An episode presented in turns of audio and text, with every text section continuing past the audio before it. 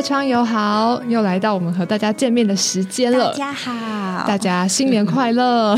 新年快乐！对啊，播出去的时间应该已经是二零二四年的对一月的第二周吗？嗯，对。然后就是也快要临近过年的时间，最近不知道有没有大家发现一个现象，就是我们的钱包越来越薄了呢？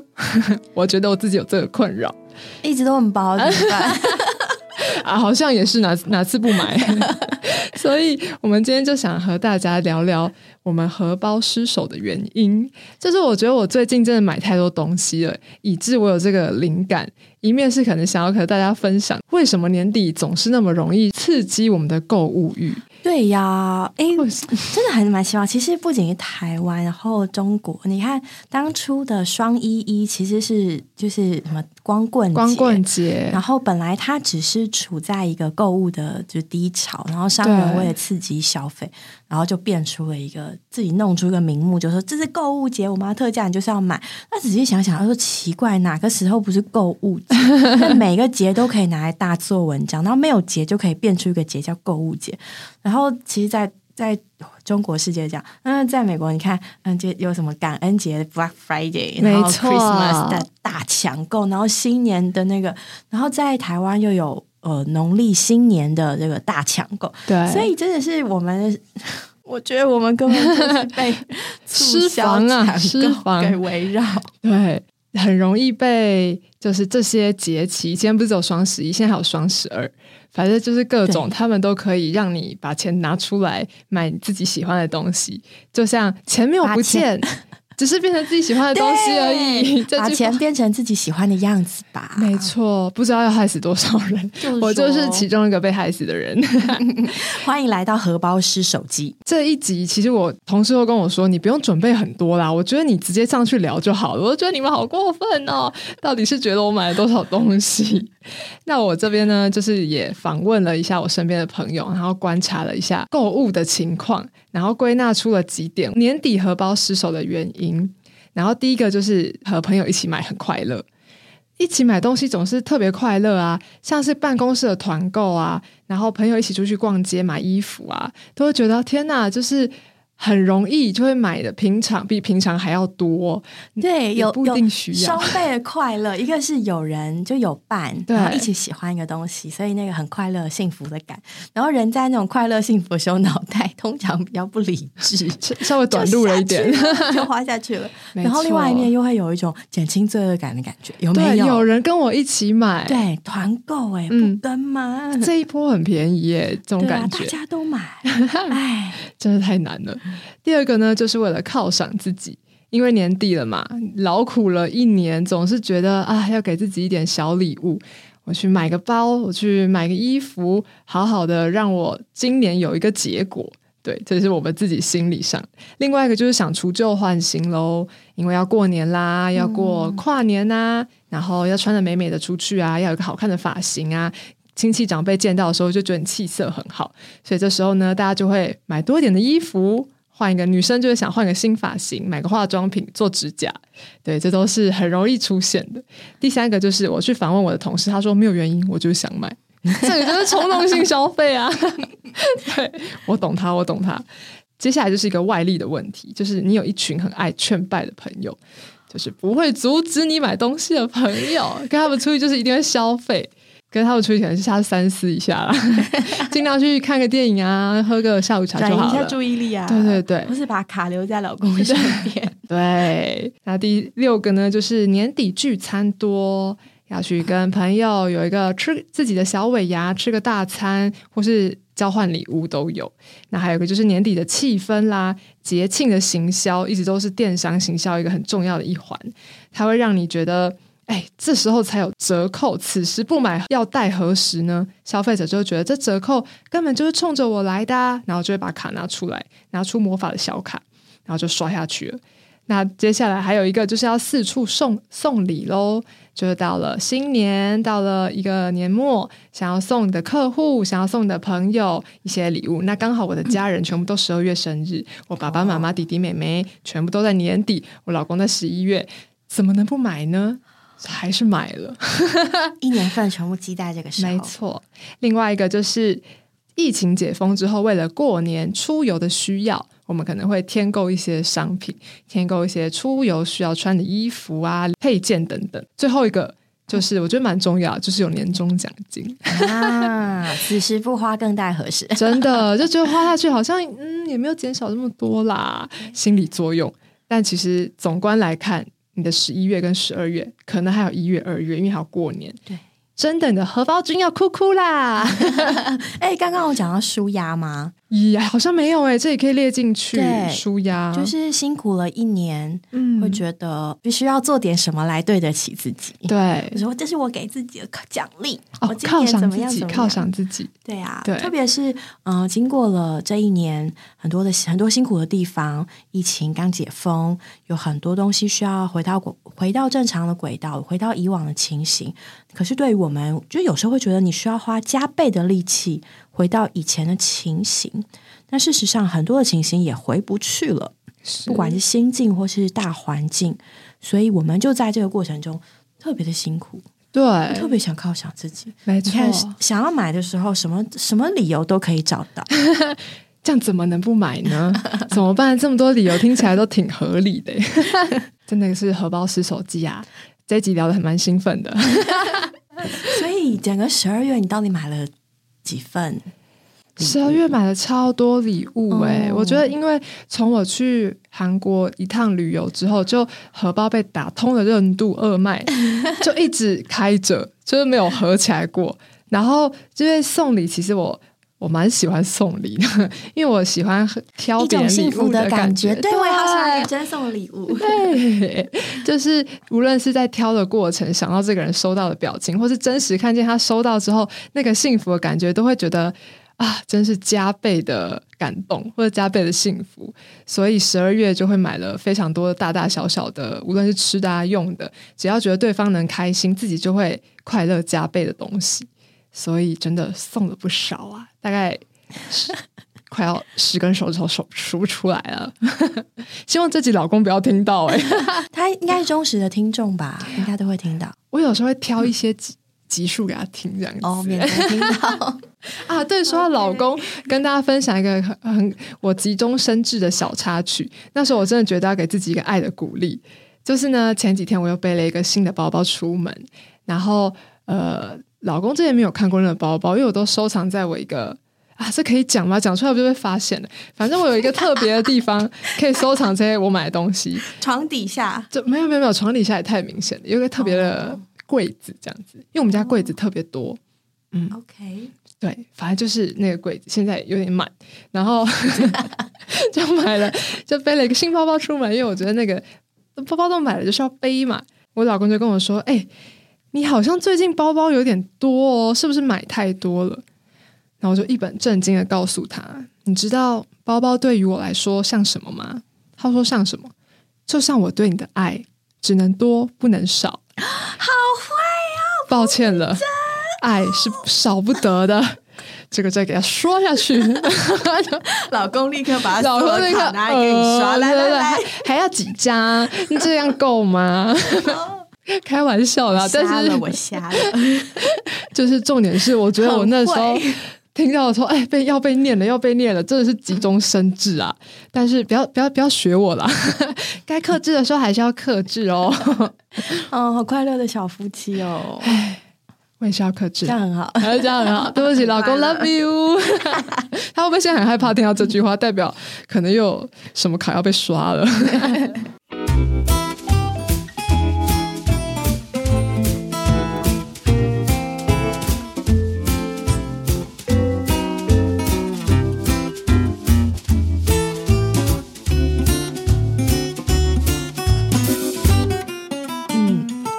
有的时候，就是因为其实，在金钱的管理啊、理财，它某一个程度范围是我们个人的事情，某一个程度范围是我们家人的事情。是那我觉得，在彼此合理的范围之内，能够有共识，其实，其实这是嗯，就是大家开心就好。对 对，就是长大之后，你也会发现，同样是在李家。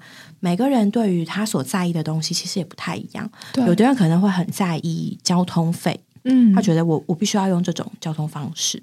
那有的人就是比如说在意嗯置装费，对，有的人在意家里的吃的，对食物，嗯，就食材。那有的人在意，比如说家里的洗手间、家里的热水。那有的人在意整洁，然后有的人呢是觉得我必须要有宠物。对，所以其实就是怎么样去运用我们的金钱，然后怎么样。运用家里整个家人的财务状况，其实是一件蛮个人的事情。那说到蛮个人事情，它其实就是，就是就就会摸到我们这个人。对，那一面我们有这个个人的快乐的小确幸，我觉得有快乐小确幸很好啊。不是要 不是要责备大家说不要再买东西，没有这个意思。不过也让我想到，嗯，前阵子的一个小小的经历吧。哦，对啊。就其实这也蛮个人的，就是在就我得知一个很喜欢的前辈他要退休了，然后我那天就觉得有点低落，就啊，嗯，就是就我我真的很重感情，对对，然后就在这个时候下班的时候就划手机，然后就看到那个可爱的短袋鼠在特价，然后出新品，我觉得有的时候东西就就是很奇妙，就是在那个瞬间。你刚好就是那个那个时间点哦，心情怎么样？然后呢，商人最知道怎么样下广告。对，然后哎，就就就你就看到那个广告，然后我的心就被抓住，然后我就突然觉得，嗯，我觉得我现在心情很不，心情不太好。我觉得如果有一个这个可爱的小吊饰，一定会让我心情比变得比较好。就是你知道，人的大脑原来脑波很弱，对，就是这么奇妙。然后呢，我回家还跟我老公说，我决定我要这样，然后讲了一番理由，振振有词，就是其实就是我就是想要买东西啦。然后那老公通常都比较理智，也比较在邻里，他就说啊，我看你还是算了吧，直接就打枪我。但是你知道，人脑波弱起来，冲动起来，什么都拦不住。对，然后所以我当然最后我就买了这个小吊饰。然后你知道吗？其实最神奇的就是。当他放在我的办公桌，我看到他的时候，我心里面再清楚不过就是，对这个东西没有办法解决我的问题。你知道，我们信主的人，嗯，生命的感觉，对。然后，而且呢，嗯，我们都很清楚，就是人生有要有主，但是，然后我们都知道，金钱没有办法叫人满足，学问没有办法叫人满足，知识没有办法叫人满足。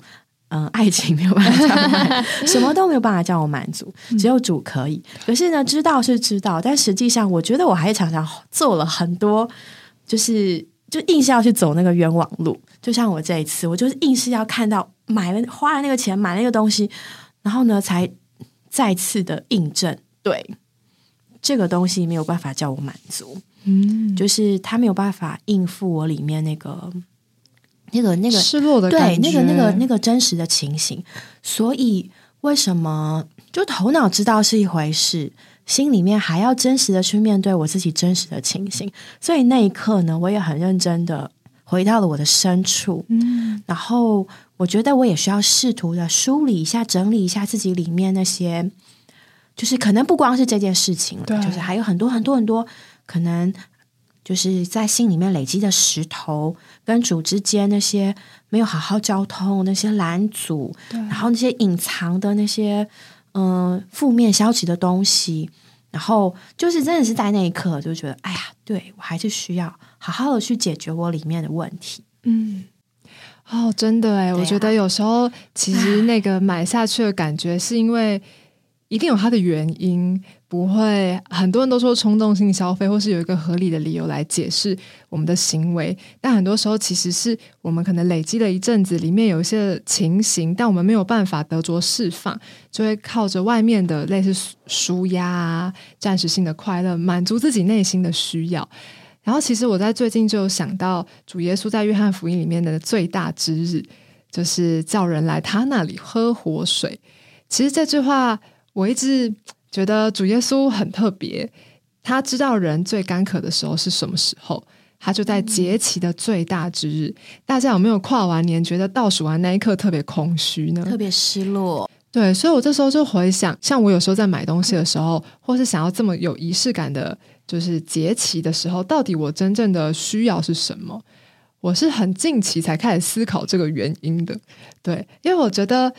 有时候好像也是可能结婚了，跟弟兄相处久了，就觉得好像很多事情不是那么的重要，仪式感对我来说就不是那么重要，因为我得着了可能更大的满足吗，或更大的喜乐？我就觉得，哎，我跟主耶稣的关系是不是也是这样？就是我有了他之后，其实我就满足了。应该说，很多的经历我们都可以证实这件事，但是主观的认识或主观的。和主是这样的关系，我觉得还需要一点时间啦。对我，就是是不是有主了，我好像就可以不用这一些东西。有时候觉得魂的需要还是会打架，对，就是会挣扎这样，对吧？所以我觉得真的来到主面前，来到画面前，有时候把自己的情形摊一摊，好像可以比较往往前吧。嗯，有一句话说，钱可以解决的问题都不是问题。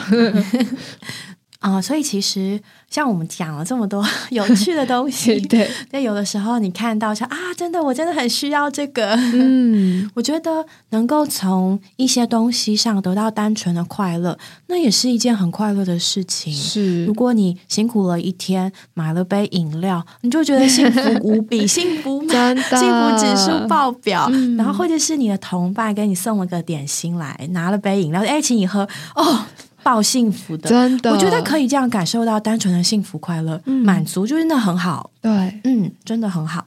但是问题是在我们的里面，的确有相当的部分，就像这里讲的，钱可以解决问题，都不是问题。嗯，在我们里面有一部分是钱没有办法解决的问题。对，那如果我静下心来正视那个部分，当我们开始去。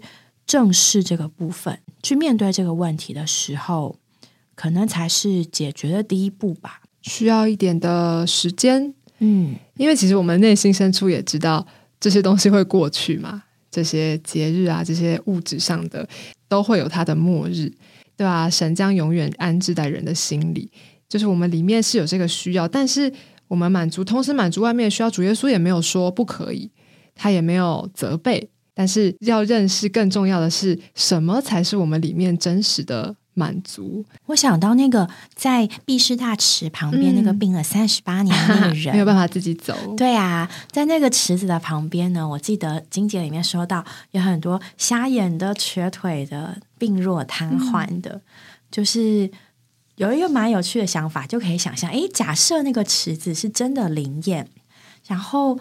有小病小痛的人，立刻就可以得到了医治。对，可是对于瞎眼的、瘸腿的、病弱的，就是这些，就没有办法借着那个池水得到医治。一来是瞎眼看不到，病弱走不动，就算有个医治在那边，可是我们得不到。所以我觉得我们可以把这两个部分呢稍微稍微区隔开来讲。一面呢，我觉得一点都不反对大家得到生活中的小确幸，没错，对，我们也很需要，单纯的美好就很好啊，大家聚在一起去享受。但是另外一面，我们里面的确有一个部分，就像那个瞎眼的、瘸腿的、病了三十八年的人一样，还是没有办法用这个东西来满足的。所以我觉得。嗯，在这一切的背后，也许我们可以，嗯，也许我们可以问问自己，就是到底我里面的情形怎么样？在许多的这个心理咨商或者是疗愈里面，都会很鼓励说：“哎，我们要跟我们的内心对话。”但我想，对于我们信徒来说，有一个很宝贝的事情，就是我们知道我们的主是一个赐人生命的灵。就住在我们的里面，对，并且呢，他说：“心思至于肉体就是死，心思至于灵乃是生命平安。”常常在听我们节目的窗友，嗯，应该说比较早期听节目的窗友可能会有印象，我们曾经讲过一个，嗯，俄应该是俄国的寓言，嗯，就是一个老爷爷跟他的小孙子在一个木屋里面烤火。然后呢，听到外面有狼嚎的声音，然后这个老先生就告诉他的孩子说：“你知道吗？在这个世界上，一直有两股的力量在拉扯着我们，就像有白昼就有黑夜，有光就有暗，有爱就有恨，有好的就有不好的，有善就有恶。”他就把这个东西呢比喻成，他就说：“这个这些东西就好像两只狼，他们永无休止的在那里争竞跟争斗。一只是善的狼，一只是恶的狼，一只是你里面的善念，一是里面的恶念。那我觉得我们可以理解成，嗯，白昼与黑夜，光与暗，正面与负面。然后这个小孩子就问他的爷爷说：“谁会赢呢？爷爷，你觉得谁会赢？”当我们小的时候，我们总是期望这个世界世界是美好的，但一面我们也会希望能够知道这个世界的真相，所以就会像这个孩子一样去问说：“对啊，我知道这个世界有两股力量，我想知道这个世界的走向是什么，我也想知道这个世界真实的样貌是什么，这个世界到底是美好的还是丑陋的？人性到底是美好的还是丑陋的？对呀。然后这个爷爷的回答是说。然后这个小孙子问他哪一批狼会赢？这个爷爷回答说：“你喂养的那一批。”古老的智慧、预言中的智慧，跟这个圣经中的这个智慧其实是相通的。那主借着这个保罗也告诉我们：，当我们把我们的心置于肉体，就是死；，嗯，心思置于灵，乃是生命平安。所以我常常有时候也会想到这个故事，还有想到这个经节，对他就是在。鼓励我们，无论怎么样也好，我的心到底在哪里呢？如果我愿意喂养我里面这个属于灵的部分，对，属于光的部分，属于生命的部分，它就会赢。对，所以今天决定权是在我们的身上。嗯，你所喂养的那匹狼呢，它就会赢。我们心思置于哪里呢，我们就往哪里去。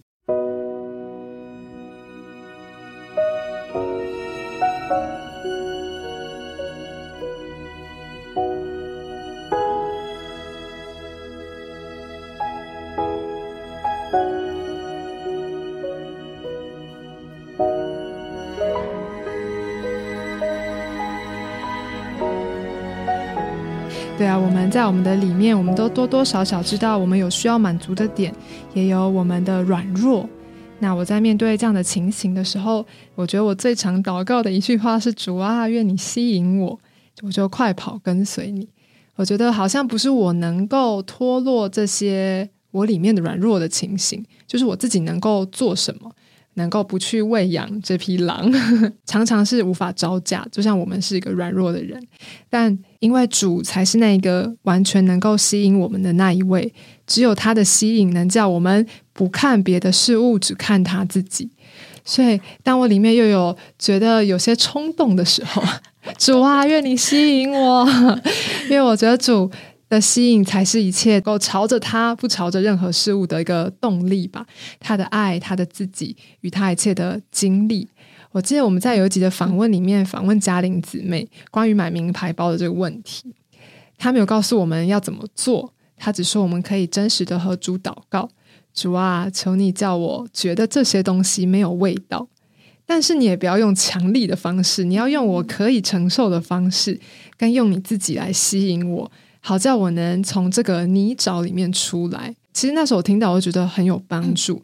不是这些东西不可爱，也不是这些东西不美丽，是因为有一个更有价值、有一个更能使人满足的耶稣，今天在我们的里面。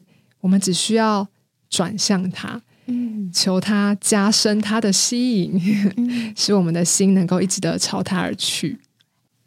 因为往往我们真正需要的，就是。还不只是那个东西，是。其实我们需要的是一个快乐的满快乐的感觉，满足的感觉，一个幸福的感觉，一个被爱的感觉，或者是我们需要的是一些安慰，一些鼓励，一些被理解，对，一些被接受，或者是一些。嗯，我很辛苦，我想要被，我想要得到一些奖赏，奖品。所以这里最，嗯，应该说最最切身的，就是我们希望我们都可以知道，我们到底想要的是什么。并且能够得到我们所想要的。对，假设你现在就是真的很想喝杯饮料，我口很渴，那没有问题，打开你的 Uber Eat，还有熊猫。对，对啊。但是如果我能够知道我里面真正真正的问题是什么，真正的需要是什么，然后能够对症下药，那才是最好的。对，那其实心理学家都会会分析，我说啊，乱购物、冲动购物，你可能是因为缺乏安全感。可能是因为内心自卑，可能是因为挫折，可能是因为这样，可能是因为那样。可是这些分析的结果，嗯，也许使我们更了解自己，但是可能也会使我们更讨厌自己，对，然后再陷入另外一个死循环。嗯，所以今天我觉得，就像那位病弱了多年的病人，他就简单的告诉主说：“主啊，我要能够行走。”对，今天我们也是需要很真实、很真诚的。也像姊妹的见证一样，就是到主面前去，向他敞开，好帮助我们知道我们里面的情形。当我们知道我们里面真实的需要，哇，那就是太好了。没错。然后呢，下一步就是呢，主耶稣可以满足你真实的需要。我想跟大家分享一小段很宝贝的信息哦。它是在李长寿文集一九六五年第二册，其中有一段是说到生命树。在这段信息里面啊。弟兄跟我们说，我们应当祷告，主帮助我向你敞开我自己。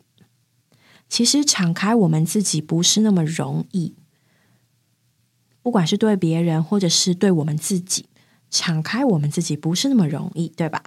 嗯，如果我们试着去做，我们就会发现我们真实的情形。对。我们要发现我们真实的情形，你才能够知道我们真实的需要，才能够对症下药。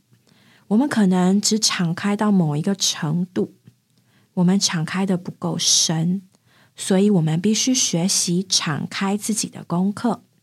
一个人要蒙主厉害的拯救，乃在于他悔改多少。这意思是说，这在于他这人向主敞开有多深。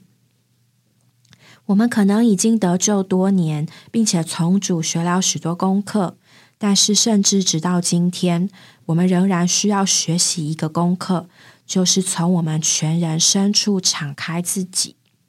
如果你肯到主面前祷告，说：“主帮助我向你敞开我自己”，你就会看见活水从你里面涌流并涌出。这活水的流要带给你生命的供应。不要试着去做对的事，你必须试着从深处将自己向主敞开。今年有一个新的开始，能够在这个向主敞开的事上一起跟我们往前，摸着我们内心真实的需要，我们就会得着真实的满足和喜乐。一起操练吧，一起跟主说：“主帮助我向你敞开我自己。”愿神祝福各位，那我们今天节目就到这里喽，谢谢大家，嗯，拜拜。